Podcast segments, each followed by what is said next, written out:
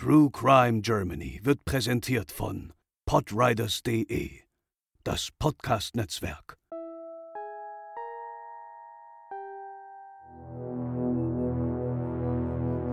Ende der 1920er Jahre suchten deutsche Auswanderer ihr Glück, weit weg von der Zivilisation und der dort drohenden Krise. Die harmonisch klingende Insel Floriana nahe Ecuador war ihr Ziel.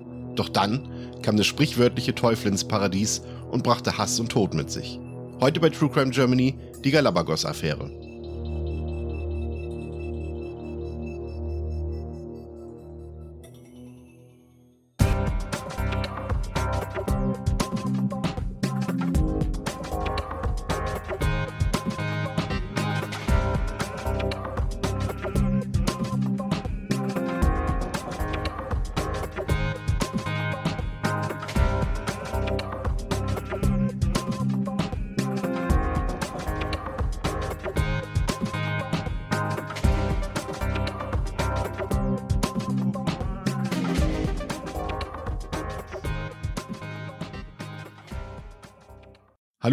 Und herzlich willkommen zur 107. Ausgabe von True Crime Germany. Ich bin der Chris und bei mir sind zum einen Lena. Moin.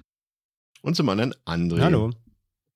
Ja, allein auf einer einsamen Insel, Lena, mal Erfahrung machen wie damals Robinson Crusoe, so fernab der Zivilisation, der Technik, einfach nur den Naturgewalten ausgesetzt sein und sich als Selbstversorger durchbringen. Äh, das können sich, glaube ich, nur die wenigsten von uns äh, vorstellen. Ich glaube, jetzt so durch ein paar YouTube-Formate, Reality-Shows und so weiter ist das Thema, glaube ich, ein bisschen präsenter bei den meisten. Kannst du dir vorstellen, das einmal zu durchleben, freiwillig oder ja, vielleicht erstmal freiwillig. Das ist vielleicht die, frage ich erstmal so. Boah, ich. Obwohl, wer macht das freiwillig? Ne? die haben es Was ist für eine Reality-Show? Sie wollten das ja damals, aber nee, ich glaube, ich bin so abhängig von der Technik mittlerweile geworden und von dem ganzen, ja, was man so zu Hause stehen hat. Ich ich glaube nicht, dass ich das langfristig könnte. Ich könnte das, glaube ich, mal für so ein Sabbatical machen aber dann natürlich auch nicht auf so eine bisher unbewohnte Insel, sondern schon da, wo irgendwie Leute leben und ich auch weiß, dass ich irgendwie versorgt werde. Ich glaube, bei, bei, mir wäre es auch, also ich müsste, glaube ich, vorbereitet werden. Also spontan ging auf keinen Fall. Ich müsste vorbereitet werden, weil ich, glaube ich, sonst irgendwie nach zwei Minuten irgendwie giftige Beeren esse oder denke mir so, ach ja, hier Meereswasser, das werde ich jetzt das mal wegzwitschern. Wir so, mal egal. Ja. also das würde bei mir nicht funktionieren. Und du kannst nicht ich. mal googeln, ist Salzwasser trinkbar? Ja. Also die, die Einsamkeit, die würde ich, äh, glaube ich, aushalten. Das würde, glaube ich, relativ lange bei mir funktionieren. Aber es würde, glaube ich, einfach am, am, am Wissen und am Know-how scheitern, wie ich mich dort äh, ernähren sollte. Oder ich könnte halt auch, also ich würde da jetzt auch nicht irgendwie mit dem Speer im Meer irgendwelche Fische fangen können oder sowas. Das kann ich einfach alles nicht. André, bist du da ein bisschen besser präpariert als ich oder würde es bei dir auch daran scheitern? Also vielleicht sowas noch, dass ich kein Salzwasser trinken sollte, weiß ich aus, vielleicht aus ein paar ähm, TV-Formaten oder Internetformaten noch, gerade so ich geguckt habe aus dem Bereich. Aber da hört es auch dann auf. Für mich würde, glaube ich, also doch die Einsamkeit würde, glaube ich, mich hart treffen, weil ich bin einfach doch ein sehr social Mensch so. Ich so super lang alleine kann ich nicht so gut. Ich glaube, das würde mir schon zu schaffen machen. Ansonsten auch, was Lena sagt. Man ist einfach so mittlerweile so drin, einfach so. Ich bin auch halt super tech-affin, einfach alt. Und ja, Technik ist halt schon irgendwie immer, immer dabei und überall um mich rum. Das würde mir schon fehlen. Ich würde sowas, also auch so als Experiment mal irgendwie für eine Woche oder zwei, keine Ahnung, vielleicht mal machen. Aber ich glaube, es wäre nicht einfach. Und ich glaube, ja, doch. Also ich glaube, dass das auf, auf lange Zeit auf keinen Fall so quasi als Aussteigerleben oder sowas, äh, auf keinen Fall. Und eben auch nicht auf irgendwas Unbewohntes, weil ja, du hast irgendwie einen medizinischen Notfall und es ist alles vorbei, ne, sofort. Also es müsste dann schon irgendwie so eine, es kann zwar wenig los sein, aber eine gewisse Infrastruktur muss irgendwo eine Zugriff, Zugriff, zugriffsbereit sein. Ich wüsste nicht mal, welche Bücher ich mitnehme. Das fällt mir schon schwer, wenn ich in Urlaub fliege, fahre, was auch immer. Dann sitze ich da immer schon vor meinem Regal und denke, okay, mehr als drei fette Wälzer kannst du eigentlich nicht mitnehmen, weil dann ist der Koffer voll. Also ich würde ja Robinson Crusoe mitnehmen wahrscheinlich auf die Insel, aber, aber das ist eine gute Frage, das ist ein gutes Thema, Lena, bevor wir in unseren Fall reingehen, noch die obligatorische Frage, weil für eure Tech-Affinität äh, kann ich ja was tun mit der Frage, welche sagen wir mal, drei Gegenstände würdet ihr denn mitnehmen auf die einsame Insel? Also ich habe jetzt ja gelernt, aufgrund, wie gesagt, diverser Reality, TV, YouTube-Formate, dass ich auf jeden Fall ein Messer mitnehmen muss, ich muss eine Plane mitnehmen und ich brauche einen Wasserfilter. Also das wären schon meine drei Gegenstände. Also mit Entertainment wäre da bei mir nichts. Wie sieht's da bei dir aus, Lena? Oh Gott, ich habe jetzt wirklich an Entertainment gedacht, nämlich, also mein Schweizer Taschenmesser auf jeden Fall. Dann die Herr der Ringe-Bände, falls mir mal langweilig wird. Also habe ich mich doch für Bücher entschieden. Und wahrscheinlich mein, mein Surfboard, was ich mir letztes Jahr gekauft habe, weil dann kann man da irgendwie so vor der Insel rumpaddeln. Ja, weiß ich nicht, André, was sagst du dazu? Boah, also weiß ich nicht, es ist keine gute Auswahl. ja, ich, de ich denke als erstes auch an Entertainment natürlich, irgendwas zur Beschäftigung einfach. Also ich, ich, ich bin halt auch kein Mensch, der liest so groß. Ich habe, glaube ich, in meinem Leben keine zehn Bücher gelesen, aus Schulbücher aus, außen vor natürlich. Aber ich bin ja überhaupt kein Lesemensch. Ich würde vielleicht wirklich dann versuchen, mir dicke Wälzer mitzunehmen, die ich auf jeden Fall trotzdem im Regal habe und versuchen, die dann zu lesen, weil man eh nicht sonst nichts zu tun hat, groß. Aber sonst, ja, so eben das, das notdürftigste Survival-Set irgendwie, genau, dass man irgendwie so ein paar Grunditems hat, mit denen man irgendwie sich durchschlagen kann. Das wäre so das, was mir einfällt. Aber ja, auch vor allem Beschäftigung, weil wie gesagt, wenn da wirklich, wenn wir vom Szenario ausgehen, da ist niemand, so du bist wirklich alleine, dann musst du dich halt irgendwie ablenken, sonst drehst du durch. Werbung.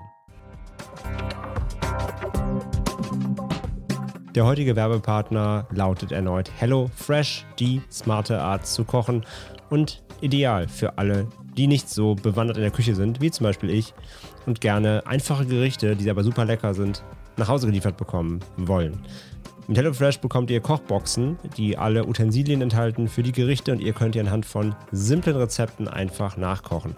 Dabei mag ich vor allem total die Abwechslung. So abwechslungsreich würde ich selber, glaube ich, nie einkaufen und kochen. Da ist immer was dabei, was man so irgendwie sich selber nicht anrichten würde. Es ist immer super lecker und wie gesagt abwechslungsreich. Und man kann auch auswählen, ob man zum Beispiel mehr proteinhaltige Gerichte möchte, ob man vegane Gerichte möchte, ob man Fleisch und Fisch kombinieren möchte. Es gibt verschiedenste Auswahloptionen, um die eigenen Bedürfnisse da auch abzustimmen. Zudem ist HelloFresh sehr flexibel. Wenn ihr mal nicht zu Hause seid, könnt ihr einfach pausieren, auch mal mehrere Wochen und jetzt irgendwie einen langen Urlaub fahrt und könnt jederzeit da individuell eure Bedürfnisse abstimmen. Wenn ihr jetzt mal HelloFresh ausprobieren möchtet, dann haben wir nach wie vor eine coole Aktion für euch mit dem Gutscheincode HelloTrue, also Hello und dann True wie in True Crime Germany zusammengeschrieben erhaltet ihr in Deutschland bis zu 120 Euro, in Österreich bis zu 130 Euro und in der Schweiz bis zu 140 Schweizer Franken Rabatt auf eure HelloFresh-Bestellung. Und der Versand der ersten Box ist sogar gratis. Der Code gilt dabei für neue, aber auch ehemalige Kundinnen und Kunden. Sehr, sehr coole Aktion. Also rein in die Show Notes, auf den Link klicken oder einfach eben beim Bestellen Hello True eingeben und sparen. Wir wünschen viel Spaß beim Kochen.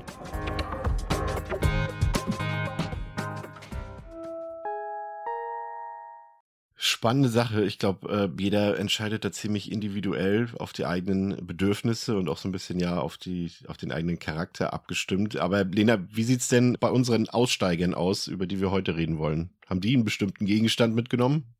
Ja, die beiden Aussteiger, über die wir jetzt gleich zuerst berichten, haben einen ganz besonderen Gegenstand mitgenommen, nämlich eine Zahnprothese. Aber fangen wir erstmal vorne an. Es ist das Ende der 20er Jahre, als sich zwei Deutsche mit dem Schiff auf den Weg machen, weg aus der Zivilisation, raus aus dem Alltag und den bürgerlichen Konventionen, zurück in ein einfaches Leben, in die Selbstversorgung. Das Paar Friedrich Adolf Ritter und Dore Strauch wünschen sich genau das. Ihr Traum vom Aussteigen soll auf der mindestens so traumhaft klingenden Insel Floriana in Erfüllung gehen. Floriana ist eine kleine Insel im Süden des Galapagos-Archipels mit einer Fläche von 173 Quadratkilometern und politisch zugeordnet zu Ecuador. Aufgrund einer Süßwasserquelle im Innern der Insel kann sie von Menschen bewohnt werden und wurde auch schon vor dem Auftauchen von Ritter und Strauch auf diverse Arten genutzt. Zum Beispiel als Piratenstützpunkt im 17. Jahrhundert oder als Anlaufstelle für englische Walfänger im 18. Jahrhundert. Aber auch als Strafgefangenenlager der ecuadorianischen Regierung. Die Insel, die ihren Namen dem ersten Präsidenten Ecuadors, Juan José Flores, verdankt, war kein unbekannter Ort auf der Karte, doch für deutsche Auswanderer auf jeden Fall noch jungfräulich. Bekannt war die Insel aber auch durch Charles Darwin, der die Galapagos-Inseln und auch Floriana besuchte, um seine Evolutionstheorie zu untermauern. Nur wer sich am besten angepasst hat, würde überleben. Den Satz sollten wir den gesamten Fall über im Kopf behalten. Denn Anpassungsfähigkeit wird von den Hauptakteuren heute besonders verlangt. Zu Beginn der Ereignisse, die wir euch heute erzählen, rauschte die Welt übrigens in die Weltwirtschaftskrise. Genauer gesagt den folgenreichsten Börsencrash, der die Great Depression, also die große Depression auslöste und im amerikanischen Black Thursday, schwarzer Donnerstag, und für Europäer schwarzer Freitag genannt wird. Es war der 24. Oktober 1929.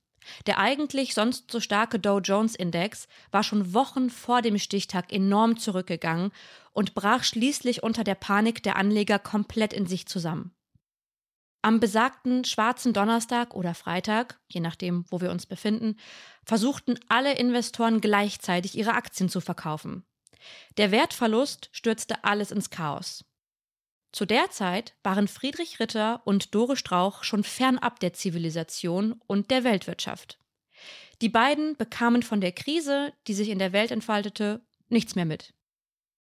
Im Oktober 1929 landeten Friedrich Ritter und Dore Strauch auf Floriana. Mit dem Gepäck besagte Zahnprothese. Und zwar nur eine. Die hatten sich die beiden vor der Abreise noch anfertigen lassen, damit sie wenigstens etwas Festes essen konnten. Denn beide haben sich vor der Reise all ihre Zähne ziehen lassen. Friedrich Adolf Ritter, geboren am 24. Mai 1886 in Wollbach, Großherzogtum Baden, heute Baden-Württemberg, war als Zahnarzt in Berlin tätig. Seine Lebensgefährtin war die Lehrerin und auch Patientin Dore Körwin, geboren um 1901-1902 als Dore Strauch. Sie nahm nach der Trennung von ihrem Mann wieder ihren Mädchennamen an. Aus Respekt und Angst vor Zahnschmerzen oder etwaigen anderen Problemen im Mundraum, die vor Ort ohne fehlendes Equipment nicht behandelt werden konnten, verabschiedeten sich beide von ihren Zähnen und teilten sich fortan eine Prothese. Auf der Insel angekommen, ließen die beiden ihr Gepäck erstmal am Strand zurück und erkundeten die Insel. Floriana ist ein Schildvulkan, also eine Vulkaninsel, die die gewölbte Form eines Schildes besitzt. Am Fuße des Vulkans liegt ein Wald, durch den wiederum die einzige Süßwasserquelle der Insel fließt. Das Wasser entsteht durch Niederschläge des sogenannten Gerua-Nebels, weshalb die Insel zu einer von vier bewohnbaren und dann auch bewohnten Galapagos-Inseln gehört. Um eben diese Süßwasserquelle herum schlugen sie nach und nach dann ihr Lager auf. Unter großer Anstrengung erbauten sie ihr neues Zuhause und suchten sich Nahrung zusammen. Gemeinsam bestellten sie einen Acker und gründeten ihre Farm namens Frido. Auf dem Grundstück errichteten sie eine Wellblechhütte, in der das Paar dann eben auch wohnte. Völlig allein waren die beiden jedoch nicht. Ein amerikanischer Millionär namens Hancock hielt öfter Kurs auf Floriana, wenn er mit seiner Yacht gerade unterwegs war. Er sammelte dort exotische Tiere, zum Beispiel für amerikanische Zoos. Es sind meist Aufnahmen seiner Kameras an Bord, die uns bis heute die Gesichter der Menschen festhalten, die auf Floriana ein schreckliches Schicksal ereignen sollte. Und er fand Gefallen an Doris Strauch und an Friedrich Ritter. Er bewunderte ihren Mut, aus der Gesellschaft auszubrechen und ein völlig neues und natürlich auch riskantes Leben auf der Galapagos-Insel zu führen. Von seinem Reichtum schenkte er dem Zahnarzt Ritter sein eigenes mobiles Zahnlabor für die Insel, mit dem er Dore endlich ein eigenes Gebiss bauen konnte. Essen war jetzt kein Problem mehr. Das Leben könnte also perfekt weitergehen. Zwei die meiste Zeit über nackte Aussteiger mit gut sitzenden Zähnen, eine Behausung und eine saubere Süßwasserquelle. Hin und wieder Besuch von einem Millionär oder von anderen Reisenden. Zu solchen Anlässen wurde dann auch schon mal die Kleidung angezogen. Doch Friedrich Ritter genügte das mit der Zeit nicht mehr. Er fing an zu schreiben, vor allem über die Motivation, sich auf Floriana niederzulassen so schrieb er zum Beispiel, dass seine Abneigung gegenüber der westlichen Zivilisation daher rühre, dass er das Tragen schwarzer Kleidung oder Kopfbedeckungen nicht gut fände. Alkohol, Nikotin, Kaffee, Getreide und Milchprodukte ablehnte, sowie sich vegetarisch ernährte. Dass das Letztere auf Floriana nicht mehr ganz so zutraf, da die beiden unter anderem Hühner hielten, sehen wir später noch. Es lässt sich also nicht final verifizieren, dass Ritter Vegetarier war. Ebenfalls kritisch sah er die medikamentöse Behandlung von Krankheiten, die laut seiner Meinung auch allein durch die Kraft der Gedanken gelindert werden könnten. Wirtschaftssysteme wie die der USA lehnte er gänzlich ab. Als Ameisengesellschaft bezeichnete er die kapitalistische Form und gegenüber Menschen afrikanischer Herkunft fand er nur Worte, die wir hier jetzt nicht weiter reproduzieren möchten. Er verstand sich als Philosoph und wollte auch als solcher gesehen werden. 140 Jahre alt wollte er werden, allein durch das Leben in der Natur und durch den Verzicht auf Fleisch, Alkohol etc.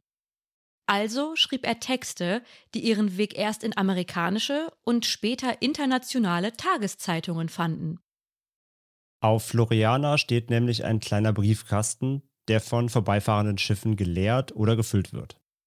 Besonders die New York Times war an Adam und Eva interessiert. Was bringt denn das Leben als Aussteiger, wenn absolut niemand davon weiß und einen dafür bewundert?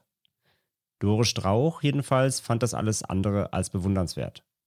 Sie war extrem sauer, als nach und nach immer mehr Briefe an ihren Lebensgefährten geschickt wurden und andeuteten, dass die beiden zwar allein, aber niemals unentdeckt waren. Im Gegenteil, sie wurden berühmt. Im Handumdrehen wusste die halbe Welt, was da auf Floriana vor sich ging. Er wollte zwar, dass noch mehr Leute über ein Aussteigerleben nachdenken, aber dann eben auf ihrer eigenen Insel. Doch da machte er die Rechnung ohne andere Leute eben, die sich keine eigene Insel suchten, sondern es den beiden direkt nachmachten. Was kann da schon schiefgehen? Zwei Jahre nachdem die beiden auf Floriana ankamen, also um 1932 herum, gesellten sich daher die nächsten auf die Insel, und zwar Ehepaar Wittmer aus Köln. Margret und ihr Mann Heinz sowie der zwölf Jahre alte Stiefsohn Harry, der an einer Beeinträchtigung litt. Und bald sollten die Widmers sogar zu viert sein, denn Margret war zum Zeitpunkt der Auswanderung bereits im sechsten Monat schwanger. Ihre erste Bleibe war eine alte Höhle, die vorwiegend von Piraten genutzt wurde. Sie hatten vergeblich gehofft, dass sie bei Ritter Unterstützung bekommen könnten und er ihnen hilft, sich auf der Insel einzufinden. Doch so gerne sich der Zahnarzt feiern ließ, so sehr schätzte er auch seine Ruhe, die er sich selbst zerstört hatte. Die Grenzen zwischen den beiden Gruppen waren direkt gezogen. Jeder musste für sich selbst sorgen. Da es sich in der Höhle allerdings nicht lange aushielten ließ, bauten auch sie schleunigst eine Hütte, in der das Baby zur Welt kommen konnte. Und da Floriana mit einer Länge von 18 Kilometern und einer Breite von 16 Kilometern nicht unbedingt die größte Insel ist, und man sich mit der einen Süßwasserquelle auf kurz oder lang arrangieren musste, waren die Reibungen ein stetiger Begleiter im Paradies. Aber es gab kein böses Blut zwischen ihnen. Noch nicht. Die Motivation der Widmers auszuwandern hatte schon deutlich mehr mit der Weltwirtschaftskrise zu tun, die wir euch am Anfang bereits geschildert hatten. Raus aus Deutschland lautete das Motto. Heinz hatte seinen Job als Sekretär des Kölner Oberbürgermeisters Konrad Adenauer verloren. Heinz Sohn Harry, der an einer Lungen- und Augenkrankheit litt, sollte ein hoffentlich besseres Klima mit viel Licht und Wärme genießen, mit der Hoffnung, dass sich sein Gesundheitszustand vielleicht irgendwann verbessern könnte. Das geschah allerdings nicht. Er litt auch auf dem Archipel weiter unter seinen Beeinträchtigungen der Lunge. Das erste offiziell beurkundete Baby, welches auf Floriana zur Welt kam, war Rolf Wittmer, geboren am Neujahrstag 1933. Vier Jahre später, also 1937, kam seine Schwester Floriana Ingeborg Wittmer zur Welt, die übrigens noch heute die Wittmer Lodge auf der Insel betreibt. Doch noch bevor Baby Rolf im Jahr 1933 das Licht der Welt erblickte, fand eine dritte Gruppe ihren Weg auf den Archipel. Und damit sollten auch Chaos, Hass und Tod ihren Weg ins Paradies finden. Eloise Wagner de Bousquet betrat im Oktober 1932 zusammen mit Rudolf Lorenz und Robert Bubi Philipson den Archipel. Eine Österreicherin mit vermeintlich blauem Blut und ihre zwei deutschen Liebhaber.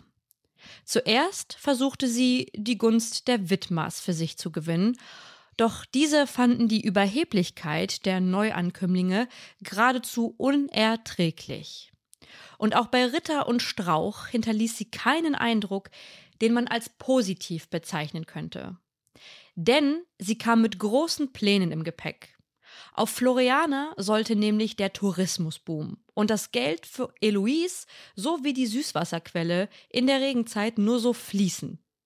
Und dafür plante die Baronin, so wie sie sich selbst betitelte, ein Luxushotel zu errichten, die Hacienda Paradiso. Dieses Edelresort, ausschließlich für Millionäre natürlich, bestand aber am Ende lediglich aus einer Wellblechhütte mit zwei Räumen, für die die Baronin dennoch ordentlich die Werbetrommel rührte. Die Kaiserin von Floriana, wie sie sich irgendwann selbst in Zeitungsartikeln nannte, wusste es, sich selbst zu inszenieren. Zusammen mit dem philosophischen Robinson, aka Friedrich Ritter, bekam die Insel nach und nach noch mehr Aufmerksamkeit, sodass sich US-amerikanische wohlhabende Yachtbesitzer auf die abgelegene Insel begaben. Mit der geplanten Ruhe war dann endgültig Schluss. Immer wieder kamen Touristinnen auf die Insel, beschenken die Bewohnerinnen großzügig. Alan Hancock war einer von ihnen, der regelmäßig vorbeischaute.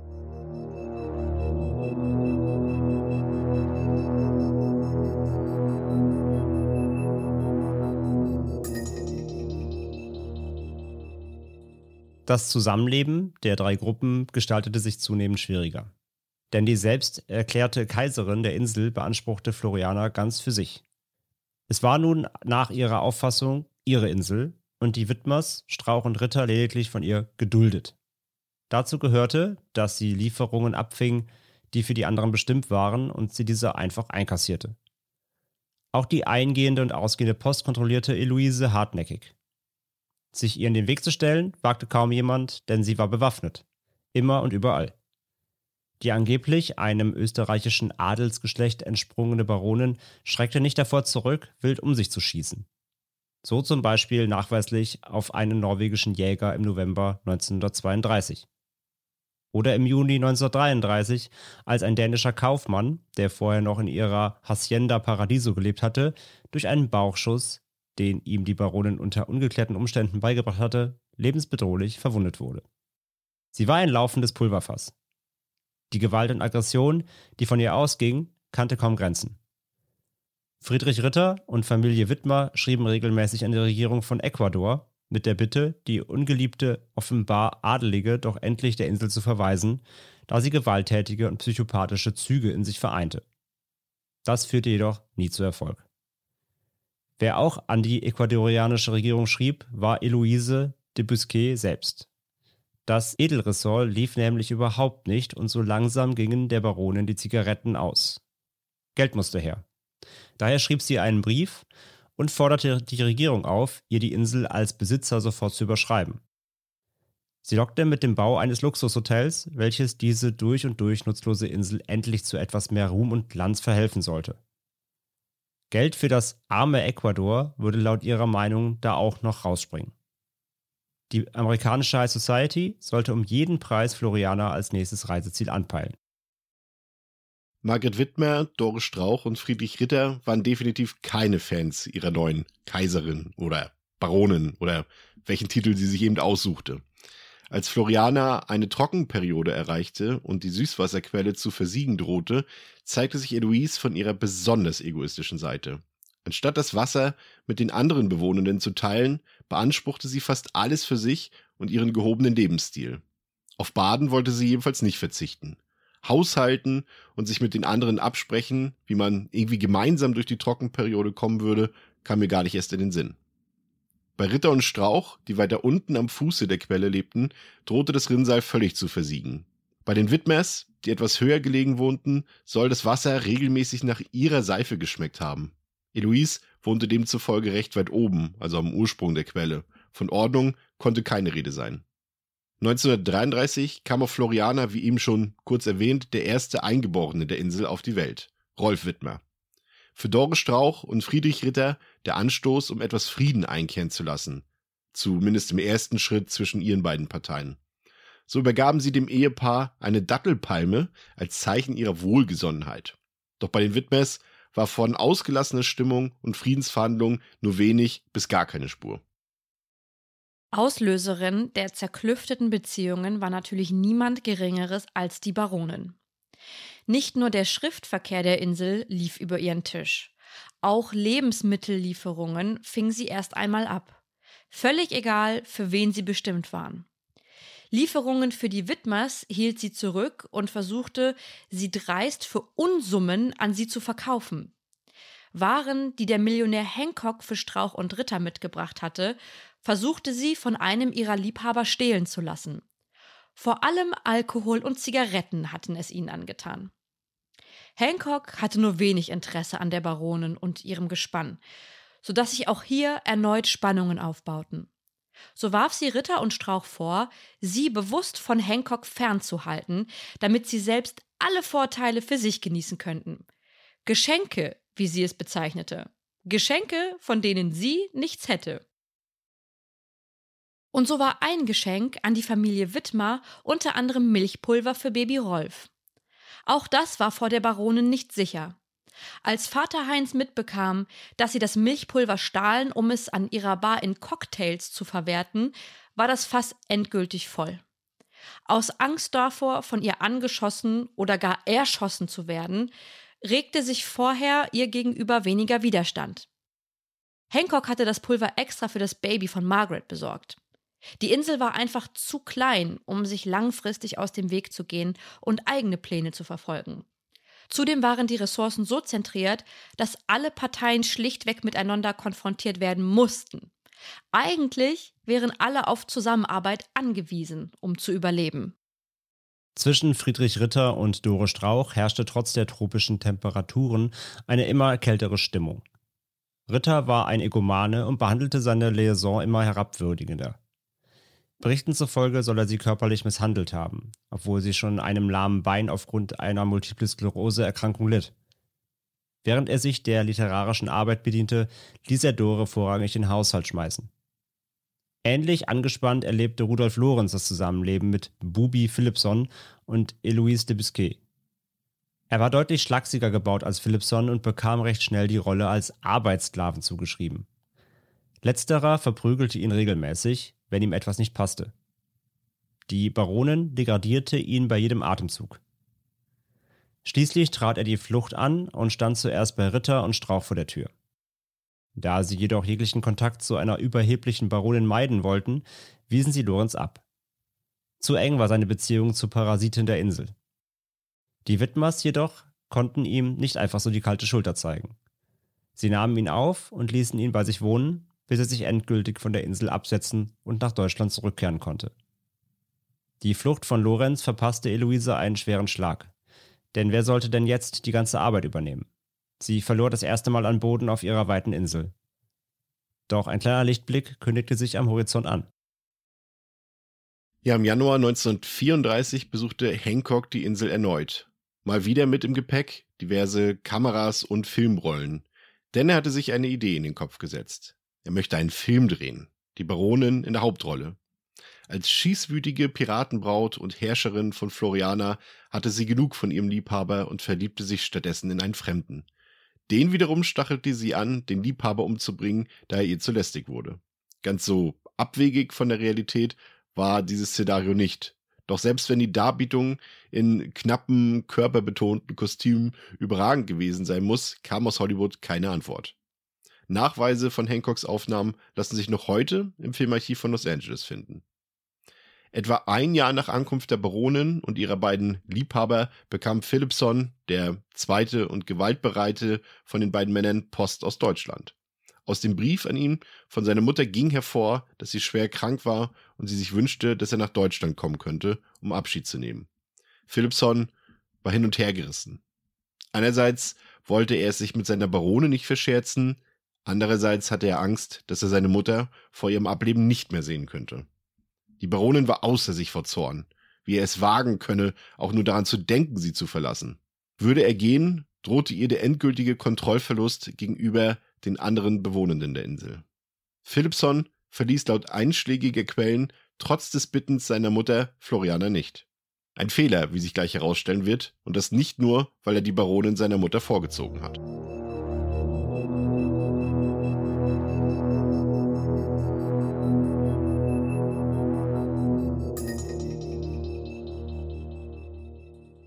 Am 26. März wurden die Baronin Eloise de Bousquet und Robert Philipson zuletzt von der Familie Wittmer gesehen.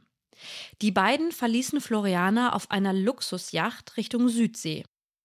Zu schlecht standen die Erfolgschancen, hier wirklich ihre Hacienda Paradiso zu errichten und ein beliebtes Urlaubsziel der Reichen und Schönen aus den USA zu errichten. Die Südsee, so Eloise, sei da viel lukrativer. Merkwürdig war jedoch, dass sie ohne Gepäck verreist zu sein schien. In ihrer Wellblechhütte jedenfalls waren noch das komplette Hab und Gut, sogar das Lieblingsbuch der Baronin, Koffer und Kleidungsstücke aufzufinden. Sie schienen es eilig gehabt zu haben, auf die Yacht zu kommen.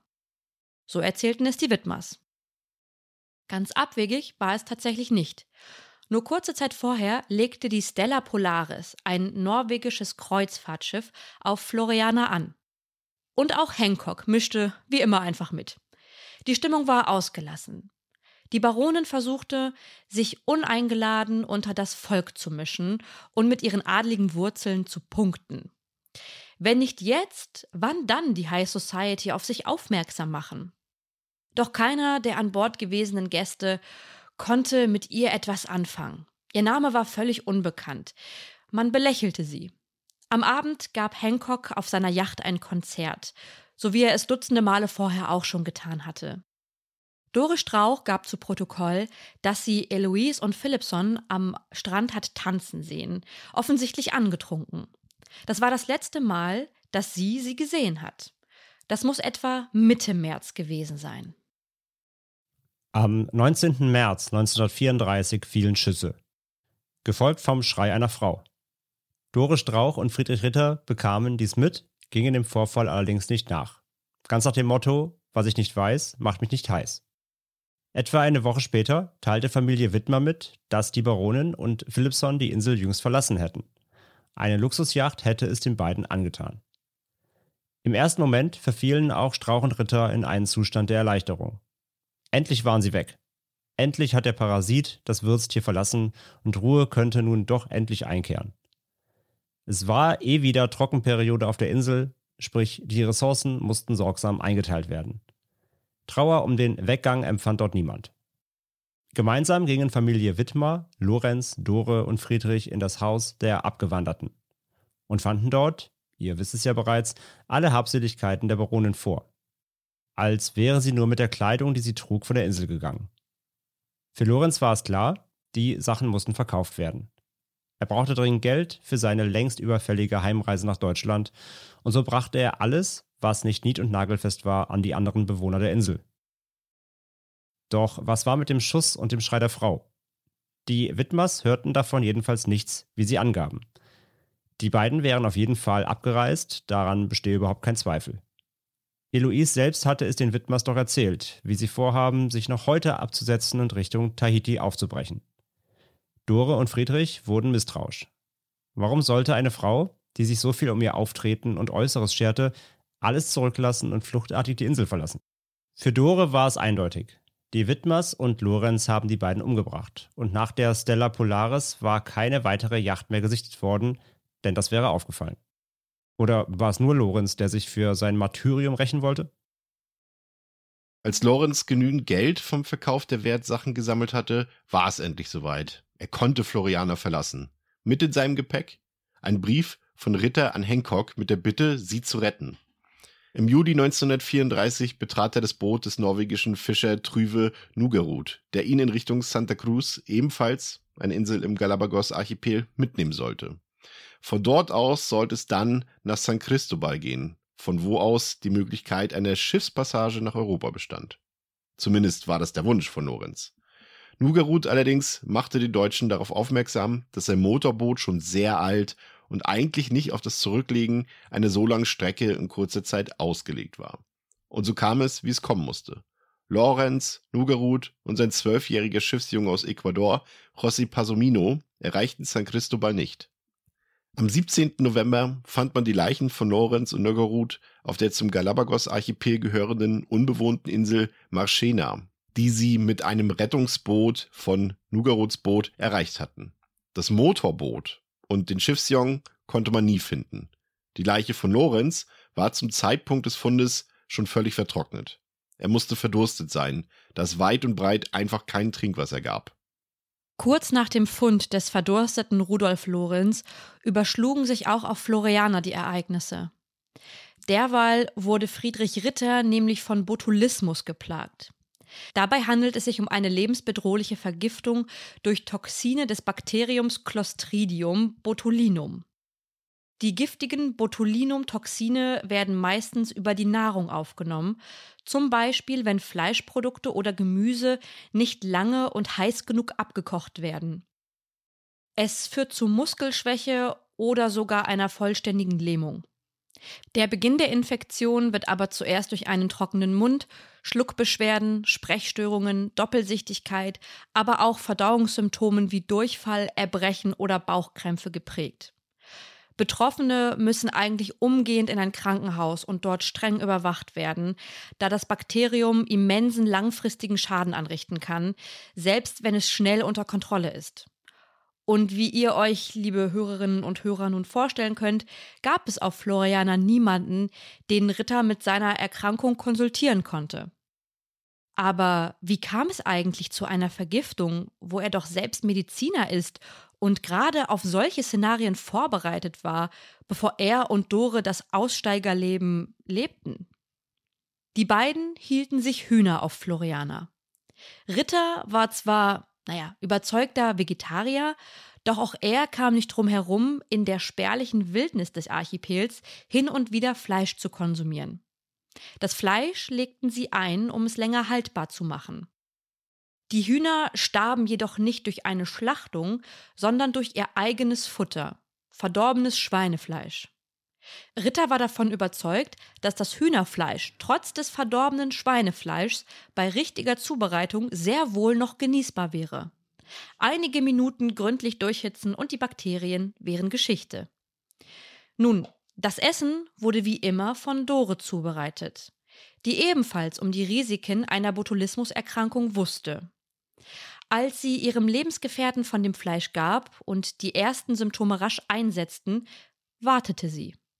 Sie wartete lang, bis sie zu den Widmers rannte und ihnen mitteilte, dass Friedrich krank sei und sich kaum noch bewegen könnte. Als die Widmers mit Dore im Schlepptau bei Friedrich Ritter ankam, war eigentlich jede Hilfe zu spät. Durch die fortgeschrittenen Lähmungen konnte er bereits nicht mehr sprechen. Seinen Magen auszuspülen ergab ebenfalls keinen Sinn mehr. Er hatte nur noch wenige Stunden, wenn überhaupt. Es war der 21. November 1934. Als seinen letzten Akt, wie Margret Wittmer es später beschreiben sollte, schrieb er eine Nachricht, gerichtet an seine Dore. Ich verfluche dich im letzten Augenblick. Manche Quellen besagen, dass Dore das Stück Papier aus der Hand von Margret gerissen und es gegessen haben soll, um das Beweisstück ihrer Schuld zu vernichten. Sie selbst hätte auch von dem Fleisch gegessen, aber sie wäre putzmunter. Die Widmers glaubten ihr kein Wort. Und Dore glaubte den Widmers in Bezug auf die Baronin und Philipson kein Wort. Dore hielt nichts mehr auf der Insel, zusammen mit den, ihrer Ansicht nach, Mördern. Sie verließ Floriana kurz nach Ritters Tod und ließ sich in Berlin nieder. Dort starb sie vermutlich am 11. Mai 1942 oder 1943 an einer Herzerkrankung. Harry Wittmer, der große Sohn der Wittmers, ertrank 1951 bei einem Bootsunglück. Sein Vater starb 1963 auf der Insel an den Folgen eines Gehirnschlags. Margret Wittmer überlebte bis ins Jahr 2000, nun fast 96 Jahre alt und noch immer auf Floriana. Anders als die Baronin gelang es ihr, ein Hotel zu eröffnen und auch wirklich Gäste anzuziehen. In Puerto Velasco Ibarra stehen ein Hotel und ein Bootsunternehmen für Touristen. Die Insel hat mittlerweile infolge einer gezielt betriebenen Ansiedlungspolitik der ecuadorianischen Regierung etwa 100 Bewohner. Neuansiedlungen werden allerdings seit geraumer Zeit auf den Galapagos-Archipel von den Behörden aus Gründen des Umweltschutzes nicht mehr zugelassen. Das mediale Echo rund um die drei Auswanderergruppen war riesig. Margret und Dore schrieben jeweils Bücher über ihre Erfahrungen und Erlebnisse auf der Insel. Besonders in Dores Schilderungen wird deutlich, wie merkwürdig der Umstand von Friedrich Ritters Tod war. So vermutete sie, dass Ritter wieder Kontakt zu seiner Frau in Deutschland hatte und er plante, Dore zu verlassen. Auch schrieb sie in Satan Came to Eden aus dem Jahr 1935, dass Friedrich an einem Schlaganfall gestorben wäre. Ein Jahr später schrieb sie in der US-Ausgabe des Buches, dass es das verdorbene Hühnerfleisch war, welches Ritter umbrachte. Es wäre ein Unfall gewesen. Die Wittmers und Lorenz waren für sie kaltblütige Mörder, die die Baronin und Philipson umgebracht haben, da sie die Insel mit ihrer egoistischen und gewalttätigen Natur vergifteten. Margret Wittmer hingegen schrieb in ihrem Buch nicht von einem geplanten Mord. Die beiden seien Richtung Tahiti aufgebrochen. Die einzige Mörderin auf der Insel sei Dore Strauch, die ihren Liebhaber eiskalt mit verdorbenem Hühnerfleisch vergiftet hatte. Diverse Expertinnen und Experten nahmen sich der durch die Medien bekannten Galapagos-Affäre an, darunter ZoologInnen, LebensmittelforscherInnen, FilmemacherInnen und SchriftstellerInnen. Besonders eine Frage beschäftigte sie. Wo waren die Leichen der Baronin Eloise und ihres Liebhabers Philipson? Die naheliegendste Erklärung war, dass Lorenz sie aus einem Akt der Rache umbrachte, ihr Hab und Gut für seine Zwecke verkaufte und die Leichen den Hainen von Floriana zum Fraß vorwarf also um Spuren zu vernichten. Die These mit der Yacht wurde ausschließlich von Margaret Wittmer gestützt. Friedrich Ritter stimmte dieser These zwar kurz nach dem Verschwinden zu, ging aber schnell dazu über, dass die beiden doch Suizid begangen haben mussten. Was Dore davon hielt, wisst ihr ja bereits. Das mediale Interesse an den Geschehnissen auf Floriana war auf jeden Fall riesig. Nicht nur durch die Veröffentlichung von Strauch und Wittmer. So schrieb auch Georges Simenon seinen Roman Ceux de la Soif basierend auf den Ereignissen. Teilweise mit detaillierten Parallelen, teilweise auch mit frei erfundenen Stellen. Statt Dr. Ritter war es ein Dr. Müller, die Baronin war eine Gräfin. Im Jahr 1989 erschien der Titel auf Deutsch als Die da dürstet. Seit 2006 kursiert das Buch unter dem Namen Hotel zurück zur Natur. 1988 erschien im Auftrag des Bayerischen Rundfunks eine Dokumentation über Margret Wittmer die am längsten auf Floriana verweilte und sich Leben auf der Insel aufbaute. Margret Wittmer, die Königin von Floriana. Ein paar Mitschnitte davon könnt ihr auch auf YouTube finden. Neben zahlreichen Büchern findet sich auch in der Kultur jede Menge Anklang, die Geschichte zu erzählen oder zu interpretieren. So zum Beispiel am Wiener Theater in der Josefstadt. Hier wurde am 16. März 2017 die Uraufführung des Dramas der Galapagos-Affäre gezeigt. Etliche Filmprojekte neben der Dokumentation des Bayerischen Rundfunks kamen ebenfalls dazu. In Anlehnung an Simenons Buch sendete das ZDF am 14. August 1990 den Kriminalfilm Das verratene Paradies. In dem venezolanischen Drama namens El Diablo en el Paraíso ging es ebenfalls um unseren heutigen Fall. 2013 erschien dann nochmals ein zweistündiger Dokumentarfilm The Galapagos Affair, Satan Came to Eden. Große Namen aus Hollywood gaben den Protagonisten ihre Stimme. So zum Beispiel vertonte Kate Blanchett Dore Strauch, Diane Kruger war Margaret Whitmer, Thomas Kretschmann war Dr. Ritter. Und selbst aktuell gibt es immer wieder neues Material rund um den Fall. So veröffentlichte Terra X im Jahr 2020 eine Dokumentation namens Der Galapagos-Krimi, ein Drama unter deutschen Aussteigern.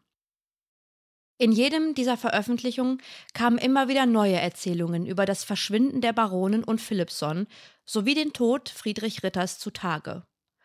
Mal starb Ritter an einem Schlaganfall, mal war es Lorenz und mal die Widmers, die die Morde an Eloise und ihrem Liebhaber begingen. Mal waren sie einfach verschwunden, dann wieder waren sie wirklich nur abgereist.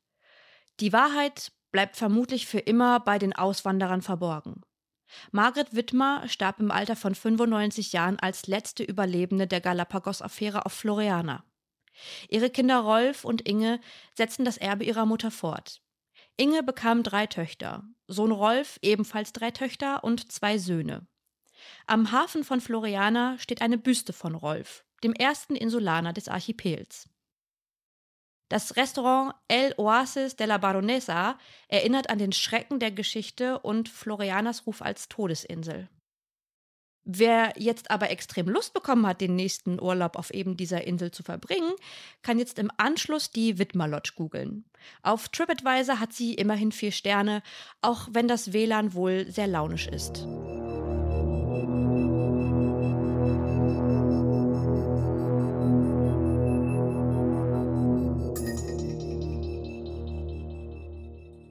Ja, und nach diesem doch sehr, selbst für unsere Verhältnisse, sehr ungewöhnlichen Kriminalfall sind wir auch am Ende angekommen. Wirklich, ja, ein sehr, eine sehr spektakuläre Geschichte, die halt wirklich auch irgendwie einfach ein Roman sein könnte oder ein, ja, ein Buch entstanden sein könnte.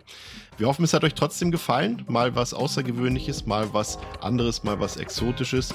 Und ja, wir hoffen, dass ihr auch beim nächsten Mal wieder dabei seid bei True Crime Germany. Heute mit Lena, mit André und mit mir. Macht's gut. Tschüss. Ciao.